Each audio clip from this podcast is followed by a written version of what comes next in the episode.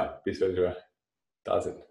Okay, es geht um Low Carb, Paleo, Keto, Vegan, Vegetarisch, Pesco-Vegetarisch, äh, Intervallfasten und, und, und. Ähm, Sicher kennst du das Problem. Du möchtest abnehmen, du möchtest irgendwie für deine Gesundheit was Gutes tun, du möchtest deine Schilddrüse vielleicht auch irgendwo was Gutes tun und äh, stöberst im Internet rum und äh, stößt dabei auf verschiedene Ernährungsrichtlinien, Ernährungsvorgaben. Sei es jetzt vegan, vegetarisch, low carb, Paleo, Ketogen. Ähm, wie sie alle heißen, diese ganzen Ernährungsrichtlinien. Es gibt ja mittlerweile echt unzählige.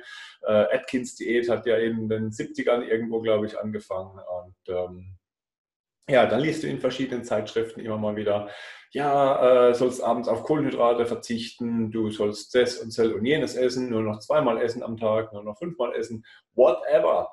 Ähm, tausend Informationen prasseln hier auf dich ein und ähm, vergessen aber dabei, dass du als Mensch vielleicht einen Tagesablauf hast, der gar nicht in irgendwelche Ernährungsformen reinpasst. Oder wenn dein Stoffwechseltyp für manche Ernährungsweisheiten oder Ernährungsrichtlinien gar nicht geeignet sind. Äh, reagierst du zum Beispiel extrem auf äh, Lektine, Antinährstoffe in pflanzlichen Produkten, solltest du vielleicht eher, ähm, zumindest aus gesundheitlicher Sicht, auf äh, vegane Produkte etwas reduzieren. Also da gibt es unterschiedliche Dinge, die gar nicht berücksichtigen, dass es für dich gut ist. Und dann, wenn Menschen sagen, äh, Ketogen ist die beste Ernährung, Low Carb ist das Beste, was du für dich machen kannst. Das mag sein, dass diese Ernährungsform für einen Menschen irgendwo gut funktioniert. Aber das heißt noch lange nicht, dass diese Ernährungsweise auch für dich gut funktioniert. Deswegen ist es doch immer so, dass du als Mensch im Vordergrund stehen solltest, dass sich eine Ernährungsweise dir und deinem Alltag, deiner Familie ähm, anpassen sollte. Das heißt, die Ernährung sollte sich an dich passen. Natürlich irgendwo auch deine Vorlieben berücksichtigen, deinen Tagesablauf berücksichtigen, äh, möglicherweise deinen äh, ethischen Grundsätzen irgendwo anpassen und so weiter. Das sind alles Dinge, die ganz, ganz wichtig sind, ähm, die oft vergessen werden. Deshalb frag dich doch bitte immer, wenn du irgendwelche Ernährungsformen siehst, liest, hörst, ähm, also wenn du davon irgendwas mitbekommst oder wenn du an deinem Leben irgendwas ändern möchtest, frag dich als erstes, möchte ich das? Passt es überhaupt zu mir? Auch ein Intervallfasten, ein intermittierendes Fasten oder wie auch immer das du es nennen möchtest, da gibt es ja verschiedene Begrifflichkeiten genau das gleiche Problem. Wenn du jetzt megamäßig viel Stress hast, ist möglicherweise ein intermittierendes Fasten nach dem 16 zu 8 Fasten, wie es immer so schön heißt, äh, eventuell gar nicht so gut für dich.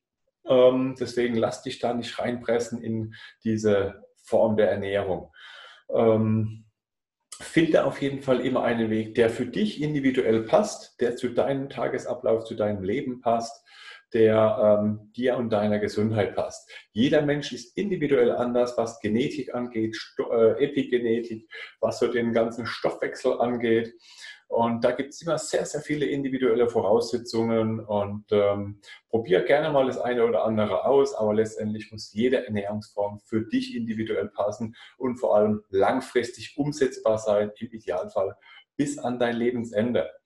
Ähm, wenn du dich jetzt vielleicht möglicherweise ganz schlecht ernährst, deine Ernährung suboptimal ist, macht es vielleicht Sinn, für ein paar Wochen einfach mal so eine Art Reset durchzuführen, ähm, dass du einfach hergehst und dich mal diszipliniert an eine gewisse Ernährung, die für deinen Stoffwechseltyp geeignet ist, anpasst aber dass du dieses Programm dann auch wieder so lockerst und schaust, dass es wieder in deinen Alltag passt. Ich sage immer, 70 bis 80 Prozent deiner Ernährung sollte gesund sein. Also wenn du das jetzt auf die Woche siehst mit, sagen wir mal, 21 festen Mahlzeiten in der Woche, ähm, wenn davon 18 ungefähr dich deinem Ziel weiterbringen, gesund sind, ausgewogen sind, dich mit Mikronährstoffen und, äh, und so weiter versorgen und dann bist du auf einem guten Weg. Die anderen zwei, drei, vier Mahlzeiten, die dürfen dann natürlich auch gerne mal als Genussmittel dienen. Wenn du jetzt einfach Bock hast, dir eine Pizza reinzuhauen, lass es dir schmecken, aber es ist wichtig, dass die Basis stimmt, dass die äh, meisten Ernährungen oder die meisten Mahlzeiten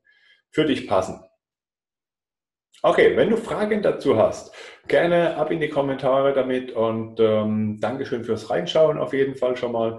Kommt noch das eine oder andere mehr und ansonsten lass bitte ein Like da, einen Daumen da, wenn ich dir damit ein paar wertvolle Informationen geben konnte. Und ansonsten danke fürs Reinschauen. Bis bald.